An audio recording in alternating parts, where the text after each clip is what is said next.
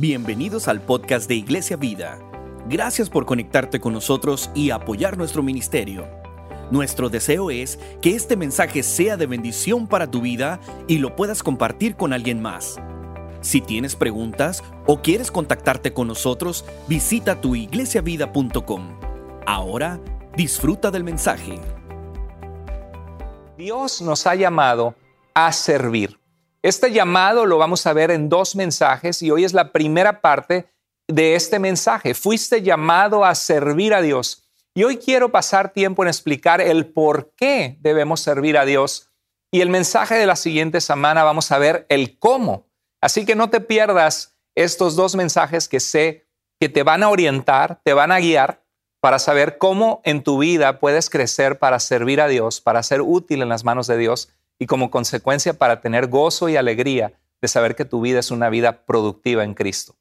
Bueno, en el libro de Efesios, en el capítulo 4, en el verso 12, hay un pasaje muy bonito que nos habla del plan de Dios para la vida de cada cristiano. Los versículos anteriores, el versículo anterior nos habló de que Jesucristo, tras su resurrección, Él dio dones a su pueblo. Nos dice que Cristo estableció en la iglesia pastores y maestros, personas que van a estar pastoreando la iglesia, que van a estar cuidando de la vida espiritualmente, la vida de la gente, y que van a estar instruyéndoles en vivir una vida que agrada a Dios, instruyéndoles a través de su palabra.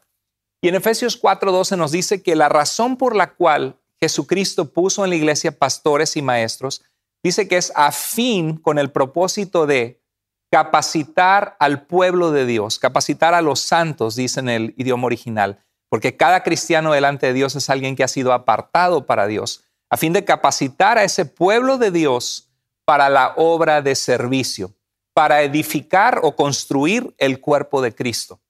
Fíjate que este pasaje nos habla que el propósito por el cual tú eres parte de una iglesia, si eres parte de Iglesia Vida o nos estás viendo a la distancia, y eres parte de alguna otra iglesia en otro país, el propósito que Dios tiene para tu vida al ser parte es el ser equipado. Eso es parte de lo que veíamos unos mensajes anteriores que somos llamados a crecer, a ser equipados. Pero fíjate que dice que es para la obra del servicio. La palabra aquí en algunas versiones es la obra del ministerio. A veces pensamos que el ministerio es algo que solo hacen los pastores. Si vienes de un trasfondo católico, piensas el ministerio de los sacerdotes, personas que tienen que ir al seminario, apartar su vida entera para servir de tiempo completo. Pero la Biblia es bien clara en este pasaje que la obra del ministerio, la obra de servicio, Dios te la ha dado a ti, a cada uno de ustedes que están viendo este mensaje desde su computadora, su televisor o su celular. Dios te ha llamado a ti a la obra del ministerio.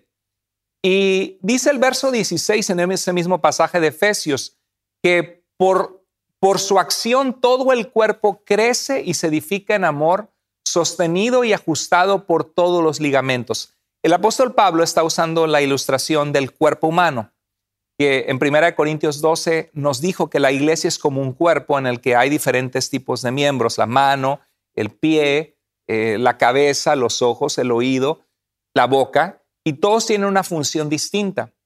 Y Pablo nos recordaba que así es con Cristo, que aunque somos muchos y tenemos diferentes personalidades, diferentes talentos, en Cristo somos llamados a ser un solo cuerpo, una sola familia de la fe, un solo equipo que somos hijos del mismo Dios que nos ha salvado y que vivimos para hacer avanzar ese cuerpo, para que ese cuerpo sea funcional, para que ese cuerpo, usando las manos que Dios le ha dado, sane a los enfermos, para que ese cuerpo eh, ayude a las personas que están necesitadas, para que ese cuerpo ofrezca una mano al que se encuentra caído y le levante y le restaure.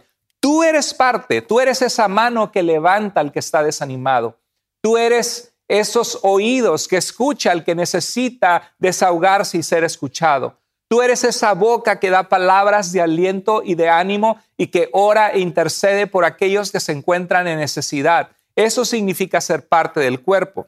Y es bien claro el verso 16 que dice que el cuerpo sostenido y ajustado por todos los ligamentos según la actividad de cada miembro. Fíjate que el versículo menciona que el cuerpo es sostenido por todos los miembros y por todos y cada uno de los ligamentos. Tú eres parte y tú haces falta en el reino de Dios si el día de hoy no sirves a Dios. Déjame te pregunto, querido hermano, hermana en Cristo, ¿en qué estás sirviendo a Dios en tu vida? ¿De qué manera tu vida hoy es útil para Dios para cumplir este llamado, este propósito de Dios que leímos en Efesios? ¿De qué manera? Bueno, quiero que hoy te pongas a pensar en el por qué es necesario servir a Dios. Y si no lo has hecho, quiero que sepas que te estás perdiendo de una de las más grandes bendiciones que el ser humano puede experimentar. Un llamado que tiene que hace eco en la eternidad, que tiene consecuencias de cambiar la vida de muchísimas personas para bien. Vivimos en un mundo lleno de personas egoístas. Vivimos en un mundo lleno de personas que que hacen tranzas, que hacen deshonestidades, que buscan robar, que buscan sacar ventaja.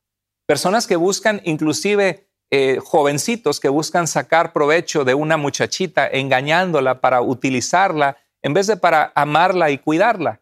Vivimos en un mundo donde, como dice la escritura, cada uno busca lo suyo propio. Lo maravilloso cuando servimos a Dios es que esto es lo, lo opuesto. El servicio se trata de dar, se trata de pensar en los demás, se trata de salir de nuestro egocentrismo. ¿Por qué debemos servir? Bueno, en primer lugar, debes servir a Dios porque es el plan de Dios para ti. Y si estás dentro del plan de Dios, vas a ser feliz tú y vas a ser feliz a los que te rodean. ¿Sabes tú que servir a Dios es un mandato de Jesús, nuestro Señor, para aquellos que nos consideramos seguidores de Jesucristo. En Mateo 28, 18 al 20, ¿sabes cuáles fueron las últimas palabras de Cristo, nuestro Señor, para sus discípulos y, y su plan para la humanidad? Escúchalo.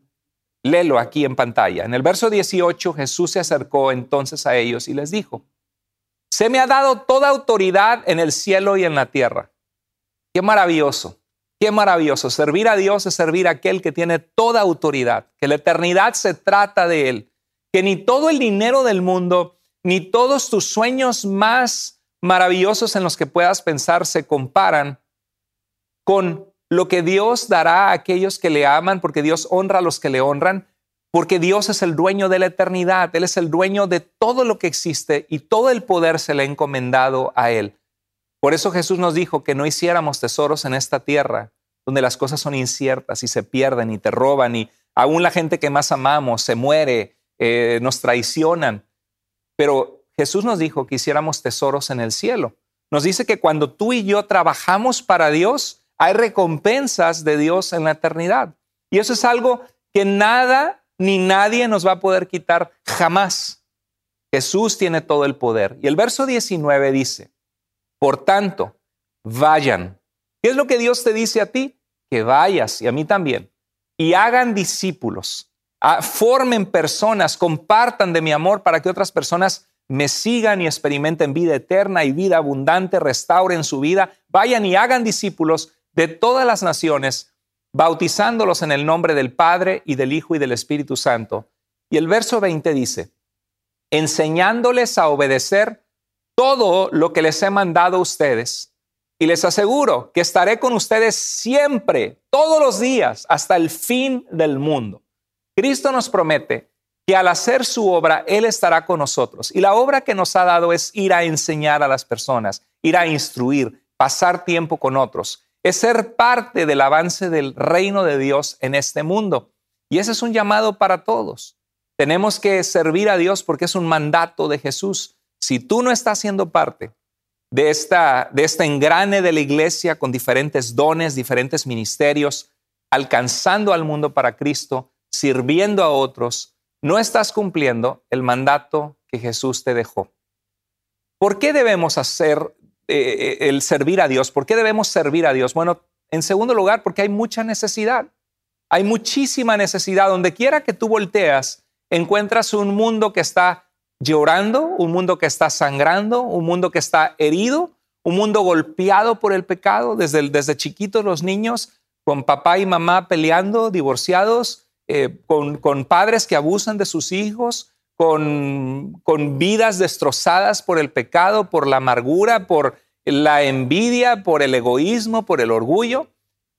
Jesús en Mateo 9:35 iba recorriendo los pueblos y las aldeas, enseñando a las personas y anunciaba las buenas noticias que el reino de Dios había llegado. Y dice la Biblia que iba sanando toda enfermedad y toda dolencia. Así es la iglesia de Cristo. Si tú eres cristiano, tú eres parte de esa iglesia que está sanando dolencias en el mundo. Como cristianos volteamos y vemos dónde hay necesidad de sanidad y oramos, damos consejo, le decimos a una persona, ¿me permites orar por ti? Si conoces a alguien ahorita que está pasando necesidad en tu trabajo, alguna amiga, alguna persona que conoces, ¿por qué no tomas un tiempo saliendo del trabajo o antes de comenzar tu turno de trabajar o en, el, en la hora del lunch, en el break, o quizá eh, llamarles por teléfono a alguna familiar y decirles, tía, eh, primo, compadre, comadre, ¿me permites orar por ti? Y ora por ellos. Recomiéndales leer quizá la carta de Santiago o el libro de los Salmos pregúntales cómo están, si están pasando una dificultad. Jesús estaba sanando enfermedades y dolencias. En Mateo 9:36 dice la Biblia que al ver a las multitudes, Jesús, me encanta este pasaje, dice, tuvo compasión de ellas porque estaban agobiadas y desamparadas como ovejas sin pastor. Yo he tenido ese sentimiento en mi vida, que a veces veo personas destruidas por el pecado, por el alcohol, por las drogas, niños que están desamparados porque los padres están peleando, porque no hay armonía en el hogar. Y de verdad que da compasión ver el estado de necesidad del mundo. ¿Cómo se encuentra el mundo sin Dios? Es una situación abrumadora que necesita la sanidad de Dios. ¿Y quién va a hacer esa sanidad si no eres tú? ¿Quién va, a ¿Quién va a traer esa sanidad si no somos tú y yo? Por eso dice en Romanos 10, que cómo oirán si no hay quien les predique y cómo les predicarán si no fueren enviados. Dios quiere que tú y yo seamos enviados. Y en Mateo 9, 37 al 38, Jesús voltea a sus discípulos cuando ve, siente compasión por las multitudes y les dice a los, a los discípulos, la cosecha es abundante. Algunos de nosotros conocemos la Reina Valera que dice, la mies es mucha, la cosecha es abundante, pero son pocos los obreros. ¿Qué realidad es esa? ¿Cuánta gente conoces que se está volviendo pastor hoy día? ¿Cuánta gente conoces que responde al llamado de Dios de ser misioneros y llevar la palabra de Dios a otros lugares?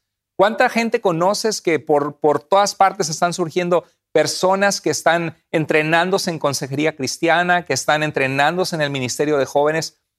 Querida iglesia, tenemos una crisis, una necesidad de que la iglesia no solo sea un lugar de entretenimiento, que no solo sea un lugar de ir a aprender y sentarse y escuchar, sino que Dios levante hombres y mujeres de Dios en medio de nosotros que tomen el reto de decir, Señor, envíame a mí, yo quiero hacer tu obra. Jesús dijo que la cosecha es abundante, pero son pocos los obreros. Y le dijo a sus discípulos, pídanle, por tanto, al Señor de la cosecha que envíe obreros a su campo. Fíjate que Cristo nos está diciendo que tú y yo debemos orar porque Dios levante en medio de nosotros, en su iglesia, siervos y siervas de Él. Creo que es algo que a veces nos, nos, simbra y nos dice, espérate, ¿estoy yo orando por eso? ¿Por qué no oramos como iglesia y decimos, Señor, te pedimos que en medio del mundo tú levantes líderes siervos, siervos tuyos que te aman, que te respetan, que te temen, que anden con integridad, que no lastimen a las ovejas, sino que se entreguen en servir y que equipen a las ovejas para hacer tu obra, Señor. ¿Por qué no oramos que en Iglesia Vida, los que somos parte de esta iglesia hermosa local, que Dios levante una nueva generación de pastores y una nueva generación de líderes de jóvenes que van a tener un corazón de guiar a los jóvenes a no seguir a personas totalmente carentes de entendimiento, que son líderes, youtuberos o influencers, o personas que influencian socialmente, pero que no tienen a Dios y que tienen una vida totalmente inmoral?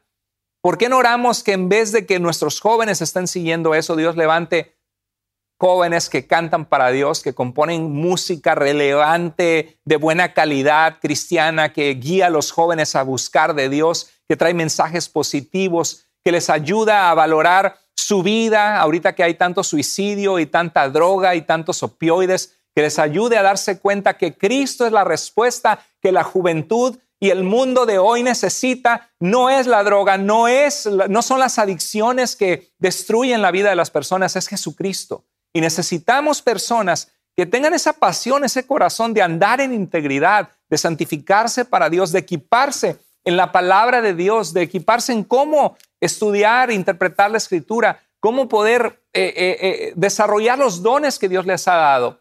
Este pasaje nos dice que debemos orar a Dios para que envíe obreros a su obra. Entonces te pregunto, ¿es o no es la voluntad de Dios que la iglesia sirva? Claro que lo es. Fuiste llamado a servir. Si no fuiste tú, entonces ¿quién? Todo el mundo piensa que alguien más, alguien más lo hará. Yo no, porque pocos tienen compromiso con Dios.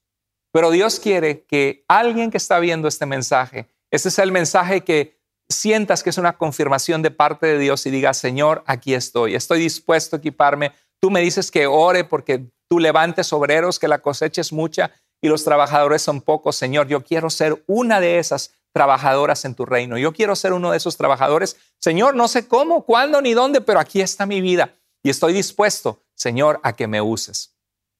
Sabes que si no sirves a Dios, o no eres salvo, o no has entendido bien la salvación. Cuando uno entiende la salvación, que Dios nos rescató y nos dio vida eterna y que íbamos a pasar una eternidad en muerte, separados de Dios, alejados de Él, en el infierno, comienzas a compartir con otros ese amor.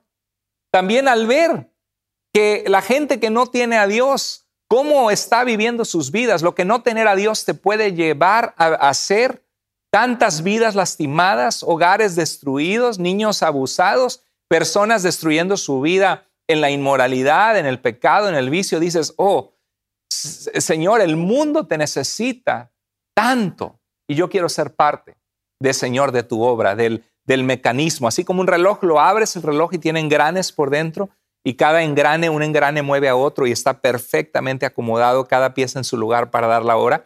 A veces así es la iglesia. Hay diferentes ministerios y funciones y a veces hay alguien que está cuidando un bebé que está llorando, cambiándole el pañal para que los padres puedan escuchar la palabra de Dios, alguien que está guiando a los autos a estacionarse, alguien que está dando la bienvenida, algún maestro de escuela dominical en las iglesias que tienen ese, sistema o, o algún facilitador de un grupo de vida que se está preparando y es el engrane perfecto para que la obra de Dios esté avanzando, cada uno cumpliendo su ministerio.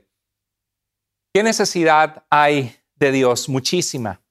Hay un dicho que escuché que decía, cada iglesia está llena de personas dispuestas, algunas dispuestas a trabajar para Dios y otras dispuestas a dejarlos que lo hagan solos. Hay gente que no está dispuesta a trabajar para Dios. Cree que la iglesia es solo venir, sentarse y recibir, que otros me sirvan que, los de la alabanza me sirvan con todo lo que se entrenaron, las horas del ensayo que fueron, cuando estuvieron practicando su bajo, su guitarra, este, que el cantante que estuvo preparando las canciones, que él me sirva, que me haga sentir bonito el alabar a Dios, que la persona que me da la bienvenida, que la persona que preparó el café, que la persona que estuvo toda la semana preparando su clase para mis niños, que me sirva, que la persona que preparó la manualidad que los niños hacen para aprender una ilustración de Dios, que me sirvan. Pero la pregunta es, ¿qué estás haciendo tú? Tú estás siendo servido por muchos. Ahorita mismo tú estás siendo servido por personas que pasaron alrededor de 40 o más horas trabajando en estos videos que están llegando hasta ti. Pero la pregunta es, ¿qué estás haciendo tú? Solamente estás siendo servido por otros, pero Dios te llama a servir. Poca gente quiere aportar espiritualmente a la vida de los demás. La mayoría piensa, vengo a recibir. Pocos piensan, ¿qué puedo aportar? ¿Cómo puedo ser parte de la obra de Dios? ¿Cómo puedo ayudar a otros a crecer en su fe? Y no es que no conozcan la voluntad de Dios. Yo creo que muchos de ustedes ya saben que Dios te ha llamado a servir, pero hasta el día de hoy no lo has hecho. Y quizá no lo has hecho no porque desconozcas la voluntad de Dios, sino que porque te niegas a hacer la voluntad de Él porque prefieres hacer tu voluntad a la voluntad de Dios. Y este mensaje debe servirte para decir, espérate, me estoy privando de bendiciones, estoy desperdiciando mi vida en cosas que no son eternas y no estoy dando ninguna cabida, ningún espacio en mi vida para servirle a Dios de alguna manera, orando por otros, dando palabras de ánimo, aliento. Es el plan de Dios que de su pueblo se levanten nuevos servidores. Quiero compartirte un ejemplo bíblico. Quizá algunos de ustedes lo conocen, quizá para algunos de ustedes esta va a ser una historia totalmente nueva, pero está en la Biblia. En el libro de Éxodo capítulo 18, Dios había llamado a Moisés. Recuerda que Moisés Dios lo llamó y él puso mil excusas. Dijo, Señor, ¿quién soy yo? Yo soy tartamudo, yo ni sé hablar, Señor, ¿y quién les digo que me envió? Y Señor, ¿qué si no me creen? Típico, el típico cuadro de la mayoría de las personas. Eh, es más, la mayoría de los pastores no queríamos ser pastores, pero Dios es especialista en atraernos con cuerdas de amor y en llamarnos y en orientarnos en su llamado. Bueno, aquí se encuentra Moisés Dios le reveló, eh, Dios, Dios le, le reveló su voluntad y Moisés tenía que atender los asuntos de un pueblo que Dios había rescatado de la esclavitud. Y él era como un juez donde evaluaba las circunstancias, las situaciones que había y pensaba cuál era la voluntad de Dios según la ley que Dios eh, le dio para poder, poder regir la vida del pueblo. Dice en el capítulo 18, en el verso 13. Moisés ocupó su lugar como juez del pueblo y los israelitas estuvieron de pie ante Moisés desde la mañana hasta la noche. Cuando su suegro vio cómo procedía Moisés con el pueblo, le dijo, y esas son las palabras de Jetro, el suegro de Moisés. Esas palabras, si tú estás viendo este mensaje y eres un pastor o eres un líder de algún ministerio, si quizá tú ya sirves a Dios, estas palabras son un tremendo consejo para aquellos que servimos a Dios que a veces no lo estamos haciendo correctamente. El suegro de Moisés le dijo, pero ¿qué es lo que haces con esta gente? ¿Cómo es que solo tú te sientas a juzgar al pueblo, a ayudarles, mientras todo este pueblo se queda de pie ante ti desde la mañana hasta la noche? O sea, le estaba diciendo, tu sistema, Moisés, no es eficiente. Tú lo estás haciendo todo solo. Y el verso 15 vemos que Moisés dice, es que el pueblo viene a verme para consultar a Dios, le contestó Moisés. Y a veces pensamos eso, yo soy el único que puedo ayudar, yo soy el único que puedo ser líder de jóvenes, yo soy el único que puedo cantar en la alabanza, yo soy el único que puedo predicar. Y Dios nos está diciendo, hey, Dios es más grande que, que, que solo tú. Dios, tú eres un instrumento en las manos de Dios, pero Dios quiere que tú enseñes a otros a hacer lo que tú haces. El verso 16 dice, cuando tienen algún problema me lo traen a mí para que yo dicte sentencia entre las dos partes. Además, les doy a conocer las leyes y las enseñanzas de Dios. Moisés estaba diciendo, nadie tiene la capacidad ni la experiencia que yo tengo, ni conoce tanto las leyes de Dios como yo, que he tenido esta, este encuentro que Dios me eligió para rescatar al pueblo. Y Moisés tenía razón, pero lo que estaba ignorando es que la voluntad de Dios no era que Moisés se quedara con todo él, sino que les enseñara a la gente a hacerlo. Mi propósito como pastor, querido hermano, no es solamente darte un pescado de comida espiritual, sino que tú aprendas a pescar, que agarres tu Biblia y la abres y aprendas a entenderla, aprendas a caminar con Dios. Mi propósito es equiparlos a ustedes. Ese es el llamado, equipar a los santos para la obra del ministerio. Y vemos aquí que Moisés estaba cometiendo un grave error. Dios no desea que una persona lo haga todo en la iglesia. Dios desea que los ministerios se multipliquen. Si hay un grupo de alabanza, que haya dos. Si hay un cantante de la alabanza, que haya dos. Claro, siempre y cuando lo haga bien, ¿verdad? No es agarrar a alguien desafinado que Dios no le dio ese don. Si hay un, ni tampoco agarrar a alguien que tiene una voz angelical preciosa, pero que está viviendo su vida en pecado, porque entonces está la gente arriba, dice que hermoso canta y abajo nadie quiere que se suba arriba, porque es un pésimo ejemplo a la obra de Dios. Es que, es, que, es que no es fácil encontrar esos obreros, por eso tenemos que orar, porque no solamente es el talento y la capacidad, también es el, el compromiso, que sean responsables y que quieran caminar con Dios y agradar a Dios. Pero Dios no desea que una sola persona lo haga todo. Por eso es que se necesitan ustedes, el pueblo de Dios, que aprendamos a desarrollar el llamado que Dios nos ha dado. ¿Y sabes qué es lo maravilloso? Que Dios a cada uno de ustedes a, ti te ha dado un llamado único. Hay una, así como un reloj que tiene piezas y engranes, y si quitas esa pieza, el reloj ya no sirve y ya no da la hora. Hay algunos de ustedes que tienen un lugar en ese engrane. Quizá no son la manecilla que da la hora, pero están atrás de todo. Quizás son la batería, quizás son una pieza clave que se necesita para que ese reloj funcione. Dios tiene un llamado para tu vida.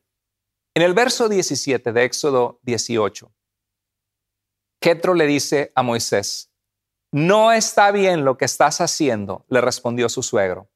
Eso es algo que muchos pastores necesitan escuchar, porque se han acostumbrado a hacerlo todo ellos, inclusive hasta sus hijos no tienen tiempo con su papá o, con, su matrimonio, el, el matrimonio del pastor está sufriendo porque el pastor tiene tanta carga. Yo he escuchado de pastores que dicen, le llamé al pastor para que me ayude a cambiar la llanta de mi carro.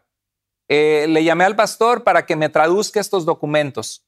Y la pregunta es, ¿conoces a alguien que hable inglés y que te pueda traducir? Sí, conozco cuatro personas más. Entonces, ¿por qué le llamas al pastor? No estoy diciendo que no podamos ayudar o que no debamos. Me refiero de que hay personas, pastores, que se están quemando, que en inglés dicen burnout, que están cansados, agotados, que están perdiendo inclusive la pasión y el, trabajar con alegría y con gozo en la iglesia porque tienen tanta carga de trabajo que, no, pueden ya continuar. ¿Y sabes por qué es esa carga de trabajo? Porque no hemos delegado, porque no hemos enseñado a otros a hacer el ministerio. Y eso te puede pasar a ti, cualquiera que sea el ministerio que tú haces. Si lo estás haciendo solo, hay algo en tu vida y en mi vida que Dios nos habla hoy y nos dice, comienza a orar por alguien, comienza a orar por tres personas, porque una se va a mudar o va a decir que siempre no, la otra a lo mejor lo va a dejar a medio camino y de las tres va a haber una que sí lo va a hacer. Siempre busca varias personas que tú puedas entrenar. El verso 18 le dice Jetro, pues te agotas tú, dice, dice, no está bien lo que estás haciendo, pues te agotas tú y se cansa la gente. La tarea es demasiado pesada para ti, no la puedes hacer tú solo. Cuando una sola persona sirve a Dios en un ministerio y nosotros como cristiandad tomamos la banca y decimos, recibo las alabanzas, que eduquen a mis hijos, que le enseñe el líder de jóvenes, que me den la bienvenida, que me preparen el café, que me guíen en el estacionamiento, que el pastor me predique. La Biblia nos dice que esto no está bien. Los que sirven se agotan y ¿sabes qué es lo que pasa? Que el reino de Dios sufre, la gente es desatendida, porque pudiendo haber, pudiendo haber más gente que llega una persona nueva y se acerca, hola, ¿cómo estás? Mucho gusto, ¿de dónde eres? Qué bueno que estás aquí.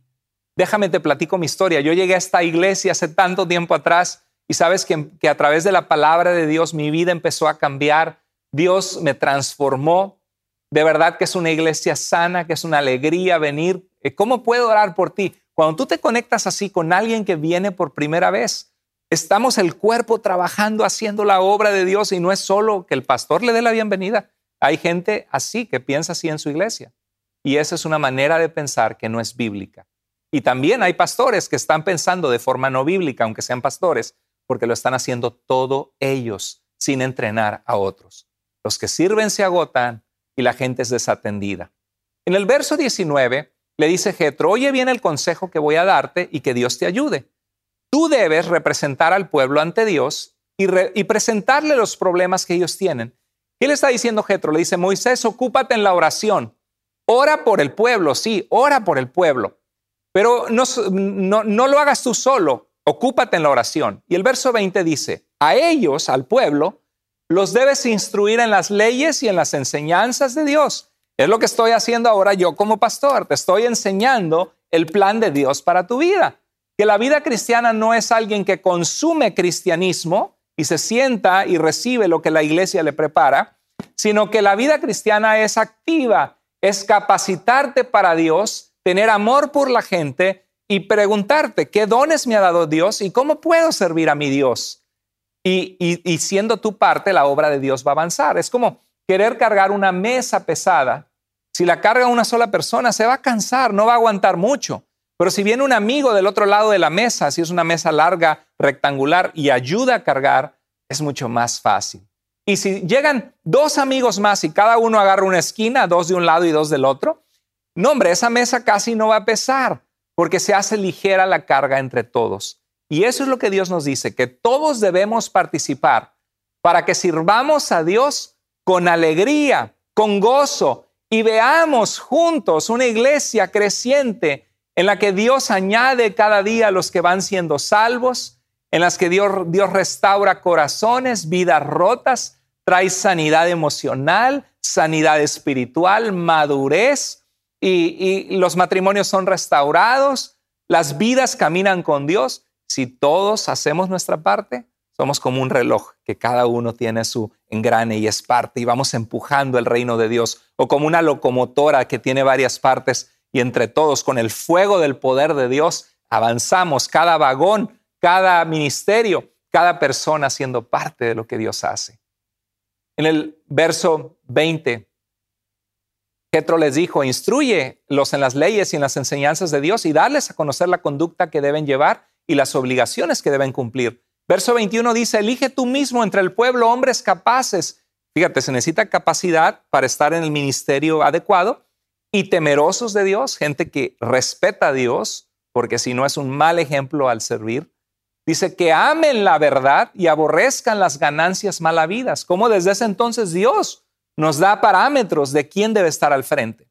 Y dice, y designa a los jefes de mil, de cien, de cincuenta y de diez personas.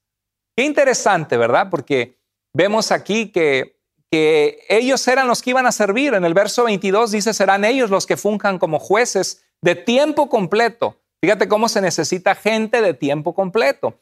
Para eso son las finanzas de la iglesia.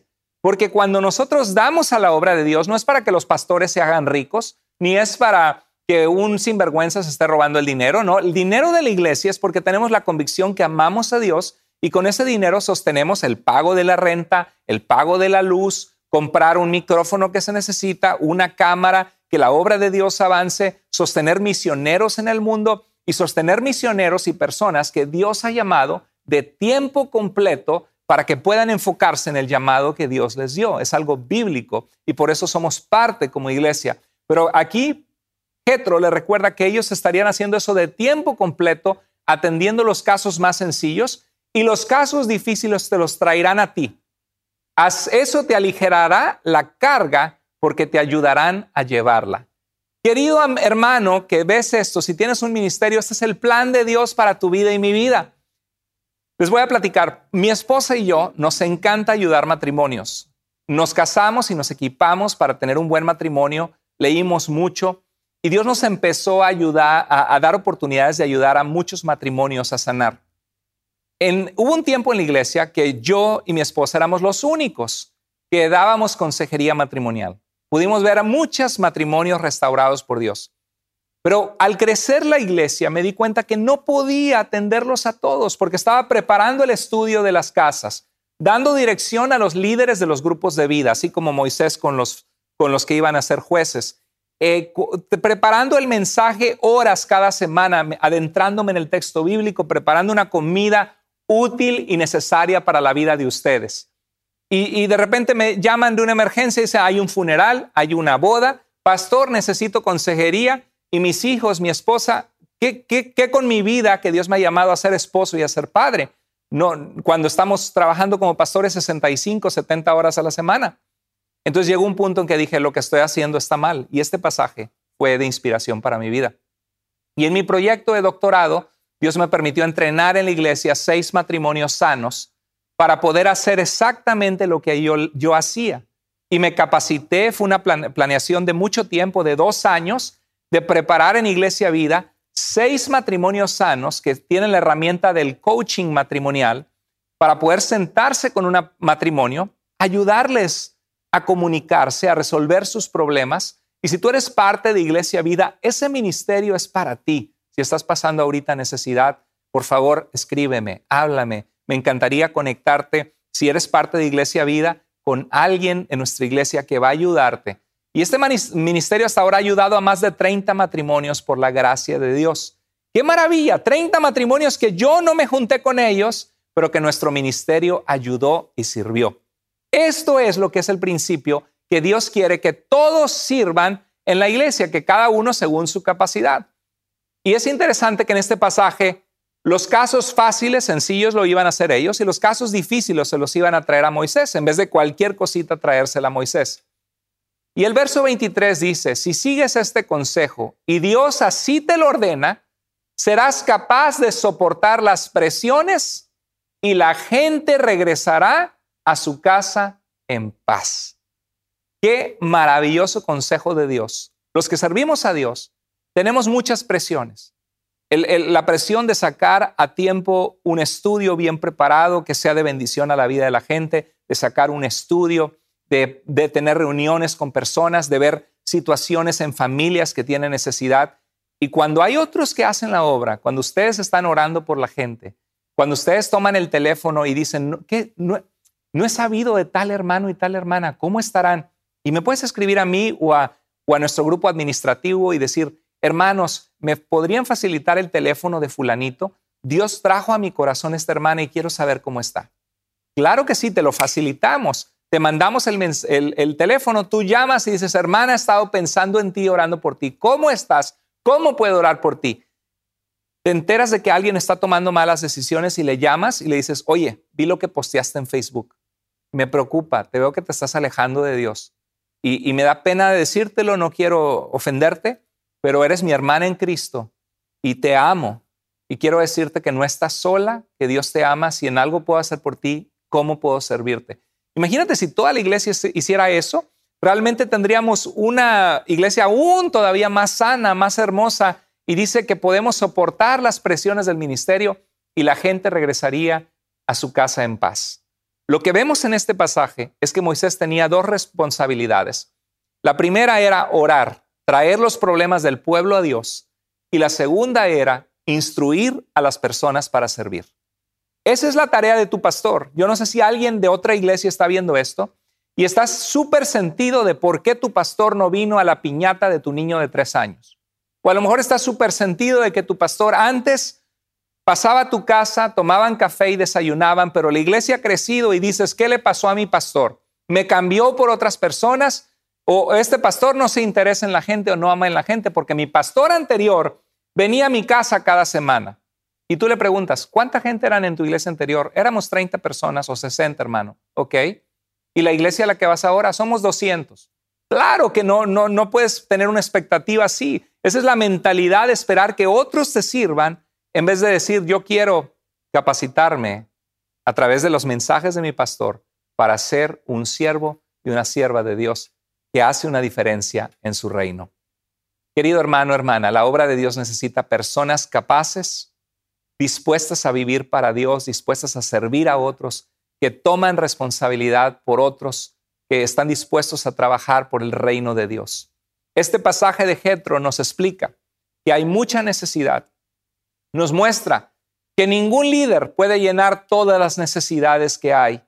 Nadie va a poder llenar todas tus necesidades, ni las necesidades de toda la gente alrededor.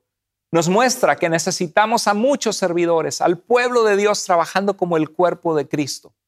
Y algo interesante también me muestra que Moisés organizó al pueblo para, para servir al pueblo en jefes de mil, jefes de cien, jefes de cincuenta, jefes de diez.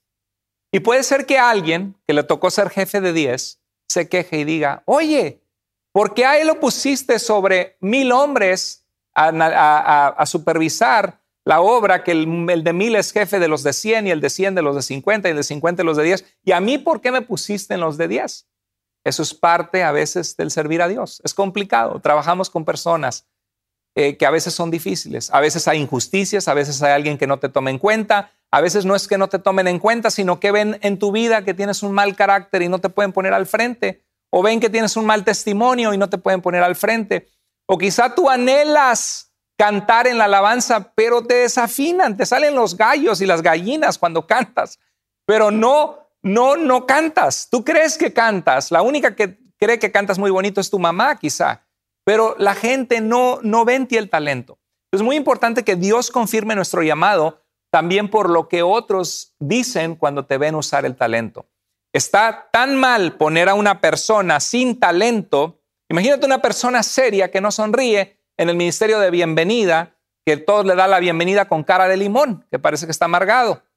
Imagínate una persona que dice que canta y canta y les da pena bajarla de cantar, pero desafina toda la alabanza y la alabanza no sale con excelencia para Dios. Está mal poner a una persona a servir en un área que no es su ministerio, pero también está mal poner a una persona súper talentosa que está viviendo una vida en pecado y que no tiene un corazón alineado con Dios. Los dos son extremos equivocados. Se necesitan los dos, se necesitan hombres y mujeres de Dios que aman a Dios, que buscan agradarle, que aún en sus imperfecciones le dicen, Señor, quiero agradarte y vivir para ti, y que tienen el don y el talento que Dios les ha llamado y son colocados en el lugar que Dios les llamó.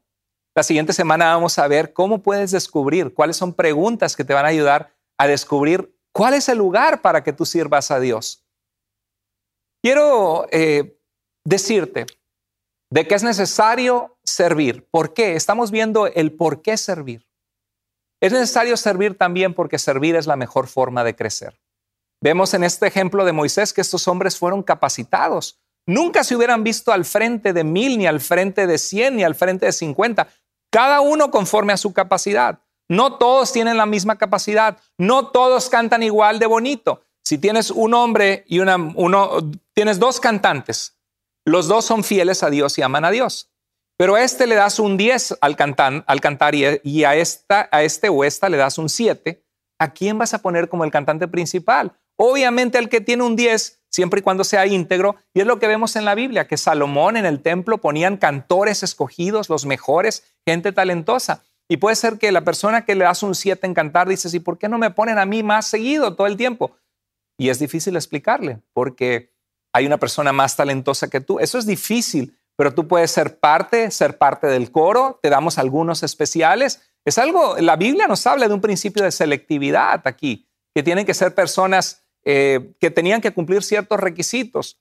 Pero cuando esas personas crecieron, estuvieron al frente, perdón, sirviendo, crecieron espiritualmente, empezaron a discernir, a ganar experiencia, a saber cómo ayudar a las personas. Así que no te preocupes si ahorita te sientes incapaz, Dios te va a capacitar. Lo que necesitas es estar dispuesto y comenzar a hacer algo, comenzar a buscar tu lugar, lo que vamos a aprender las siguientes semanas. Servir es la ruta exponencial de crecimiento en la vida cristiana. Los cristianos que sirven son los que más crecen. He visto personas que dicen, hermano, empecé a estar al frente del grupo y me peleé con mi esposo, tuve un pleito y yo dije, yo no puedo dar este estudio si no me pongo a cuentas con mi esposo. Y llegaron y dijeron, perdóname, yo quiero estar bien con Dios, quiero servir en este estudio, quiero servir en mi ministerio, viviendo una vida que agrada a Dios. El servir a Dios les hizo ser más cuidadosos en la forma en que caminan, en la que viven su vida para Cristo. La realidad es que todos nos sentimos indignos. Nadie se siente digno de servir a Dios. Yo como pastor, yo no me siento digno. Oh, mentiría si yo te diría, soy pastor porque yo soy tan santo y tan bueno que, Dios me tenía que escoger para ser su pastor. No, el Señor me agarró de una vida en la que yo necesitaba de Él, en la que yo reconocía mi necesidad de Él. Y el Señor una vez que me llamó, empecé a caminar agradándole y reconozco que soy un hombre falible que necesito de Dios cada día. Y esa es la mentalidad que debemos tener. Me acuerdo de Isaías, cuando Dios le llama en el capítulo 6, eh, dice que cuando ve la gloria de Dios y su trono, y tiene una revelación del trono de Dios, dice que grita, ay de mí que estoy perdido, soy un hombre de labios impuros, mis, mis ojos han visto al rey y, y vemos que Dios le purifica, Dios le restaura y le dice que a pesar de sus imperfecciones, Dios lo estaba llamando y apartando para ser un hombre usado por Dios. Servir te lleva a un nivel más comprometido en tu vida cristiana, a caminar en la luz. Y en Isaías 6, 8 al 9, eh, vemos que, que, que Dios le habla desde el trono y dice, ¿A quién enviaré? ¿Quién irá por nosotros para hablarle al pueblo que se vuelva a Dios, que se vuelva a su Dios, que han sido infieles, que tienen que caminar con Él, que tienen que ser restaurados? ¿Quién irá a darles este mensaje al pueblo? Y ya que una vez Isaías entiende su llamado, a pesar de sentirse indigno, le dice, heme aquí, aquí estoy, Señor, envíame a mí. Querido hermano, querida hermana, Dios quiere personas que le sirvan. Hay personas que no sirven a Dios por sentirse indignos por su pasado o porque quizá esperan ser perfectos y que deberían ya estar sirviendo. Dios quiere que sepas que Él ha perdonado tu pasado, que Él te hace una persona nueva y limpia y que tú puedes ser un instrumento poderoso en las manos de Dios y que es importante que comiences donde estás, que comiences a dar pasos y Dios te va a usar grandemente para su gloria. ¿Sabes por qué debes servir? Porque es la mejor forma, porque es el plan de Dios para tu vida porque es la mejor forma de crecer y finalmente porque da propósito a tu vida y también te da alegría y Dios te bendice. Cuando tú sirves a Dios, eso da propósito a tu vida, te hace productivo. No un cristiano que nada más consume, sino un cristiano que da, que es parte de otros, que, que se sale de una vida centrada en sí mismo. Una de las bendiciones más grandes de servir es que Dios te da la oportunidad de conocer personas que nunca hubieras conocido en la iglesia o al, o al hablarle a alguien que ves en necesidad y, ser una influencia positiva en la vida de esa persona. Dios te permite ver cambios drásticos, vidas restauradas. Yo puedo ver hacia atrás y en ocasiones eh, guardo algunos mensajes que la gente me, envía, inclusive de otros países, y me dicen, pastor, llegué a los mensajes o porque usted no se dedicó tiempo, empecé a ver la verdad y salí de esta secta o salí del error. recuerdo hace muchos años una familia que pude hablar donde iban a abortar a un bebé, eh, la hija de la hermana en Cristo, y el bebé nació y ahorita hay un bebé de 20 años de edad que yo no conozco hoy día, pero que es una vida que existe, porque yo le dije, Dios, heme aquí, envíame a mí, estoy dispuesto. Dios quiere un ejército de hombres y mujeres que sirvan a Dios. ¿Y sabes qué es lo más maravilloso de por qué debemos servir? Porque trae alegría y bendición a nuestra vida. En Hechos 20:35 Pablo recuerda las palabras de Jesús. Es más bienaventurado dar que recibir. Hay más dicha en dar que en recibir. ¿Sabes una cosa? Vale la pena servir al Señor. Servir a Dios trae gran alegría y bendición. Tiene retos, como vamos a ver la semana que viene, pero trae gran alegría y bendición. En el libro de Malaquías, en el capítulo 3, en el versículo 18, el pueblo de Dios se había quejado de Dios porque algunos decían, Señor, te hemos servido, pero mira que nuestra vida no es perfecta, han habido carencias. Y a veces eso pasa, aún en la vida de los pastores. Yo he conocido pastores que han pasado necesidad, y a veces no es culpa de Dios, como vemos en, los principios de hoy. A veces es porque han acostumbrado a la iglesia a que ellos lo hacen todo o han tomado decisiones en su vida financieras que quizá no han sido buenas, pudiendo comprar una casa en una etapa de su vida cuando estaban jóvenes, eh, eh, prefirieron rentar y luego las casas subieron tanto de precio que ya no las pueden pagar. Y no es la voluntad de, Dios que un pastor llegue y no tenga ni, ni, ni dónde vivir cuando sea, esté en su vejez. Sabemos que en esta vida va a haber carencias. A veces es por nuestra culpa, por no haber presentado las necesidades a la iglesia, por no haber tomado buenas decisiones. Y como cristiano nos puede pasar igual. Puede ser que no hemos tomado buenas decisiones relacionales, financieras, y, no es culpa de Dios que estés sufriendo como estás sufriendo. Lo que tienes que entender es que al servir a Dios, al hacer eso hay gozo, y Dios siempre cuida, Dios siempre cuida de su pueblo, Dios recompensa y hace una diferencia cuando alguien le sirve. Y eso es lo que dice Malaquías en el versículo 18. Dice, entonces se volverán y podrán apreciar la diferencia entre el justo y el pecador, entre el que sirve a Dios y el que no le sirve. Dios está diciendo aquí que hay una diferencia en el trato de Dios con el, entre el que sirve a Dios y el que no le sirve. Dice la Biblia que Dios honra a quienes lo honran. Cuando tú sirves a Dios, Dios te eso te lleva a conocer a Dios más de cerca, a ver oraciones contestadas en la vida de más personas, familias y vidas restauradas, eres bendecido y empiezas a ver cómo Dios sí cuida de tus necesidades básicas. Y ahorita con el ejemplo que les comentaba, estaba escuchando, leyendo esta semana de un hombre hace unos años atrás que se llamaba Billy Bray. Billy Bray era un minero que aceptó a Jesucristo como su Salvador en 1823, muchos años atrás, hace 200 años atrás. Pero está escrito el registro de, de su vida. Y vivió una vida de borrachera, de libertinaje, de inmoralidad antes de ser salvo. Pero un día Cristo llegó a su vida, cambió su vida, lo sacó del alcoholismo, lo regeneró su vida, cambió su corazón y era conocido en la comunidad como, eh, eh, como el hombre feliz de Dios, el hombre de Dios que era feliz. Qué bonito que la gente nos conozca a nosotros así, como hombres y mujeres de Dios que tenemos gozo y alegría. Una vez él cuenta que estaba cavando las papas que había plantado para, cuando había necesidad de comer, no había supermercados como ahora, estaba cavando las papas para comer de su jardín Y, y, le vino una tristeza al ver que eran pocas papas y sintió que el diablo lo oprimía o que vino un pensamiento de Satanás a su vida. Y le pareció que el diablo le dijo, Billy Bray, Dios no te ama. Si verdaderamente Dios te amara, no te daría papas tan insignificantes y tan poquitas papas. Pero Billy Bray se puso a pensar y dijo, este pensamiento no viene de Dios, porque podemos llegar a sentir eso. Si Dios, si he servido a Dios, si he amado a Dios, Señor, ¿por qué estoy pasando ahorita esto? En ese momento Dios le trajo algo al pensamiento y habló en voz alta, aunque sabemos que Dios no nos llama a hablar con Satanás, pero él habló en voz alta y dijo, Diablo, te serví mucho, pero tú no me diste ni papas, ni siquiera papas me diste.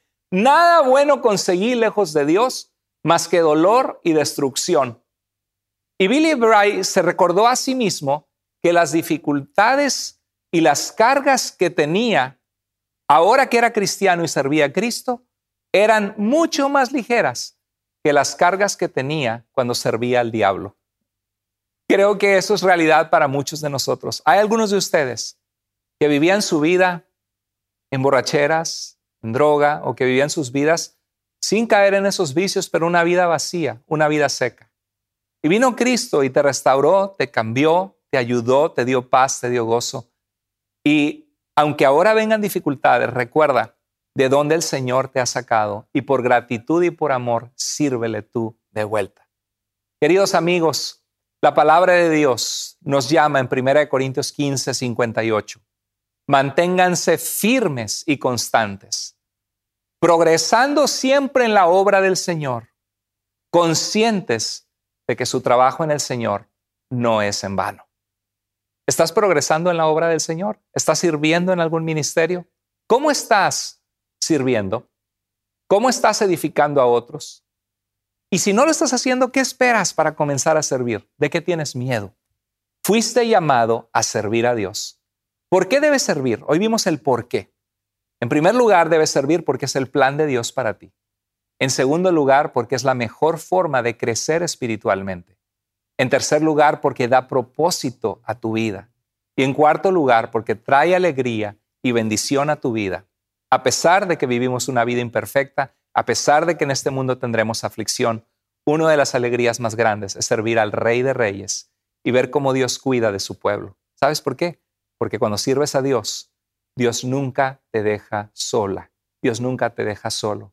A su momento oportuno, Él te rescata, Él provee y Él te va a ayudar. Él quiere que seas esforzado, esforzada, pero nunca te dejará solo ni sola.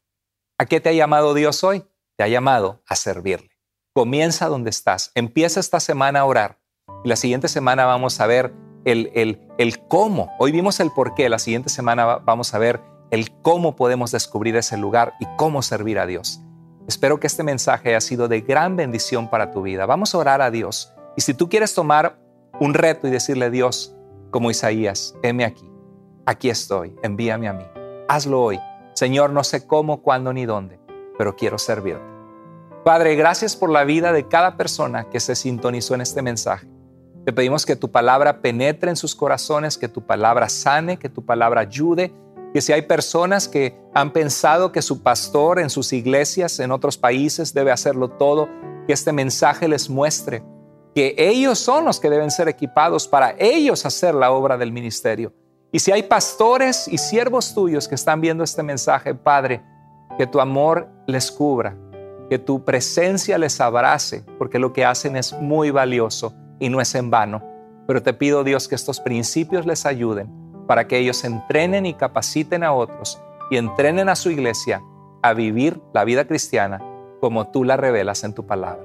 Gracias, Señor, porque sé que de este mensaje va a haber gente que va a comenzar a hablar de ti, a dar palabras de ánimo, a exhortar a otros, a amar a otras personas y a comenzar a servir en su iglesia y apoyar la obra de Dios de su iglesia local. Te amamos con todo el corazón en el nombre de Jesús. Amén. Muchas gracias. Dios te bendiga grandemente. Nos vemos la siguiente semana y vamos a seguir adelante sirviendo al Señor unidos como una iglesia comprometida con Dios. Dios te bendiga.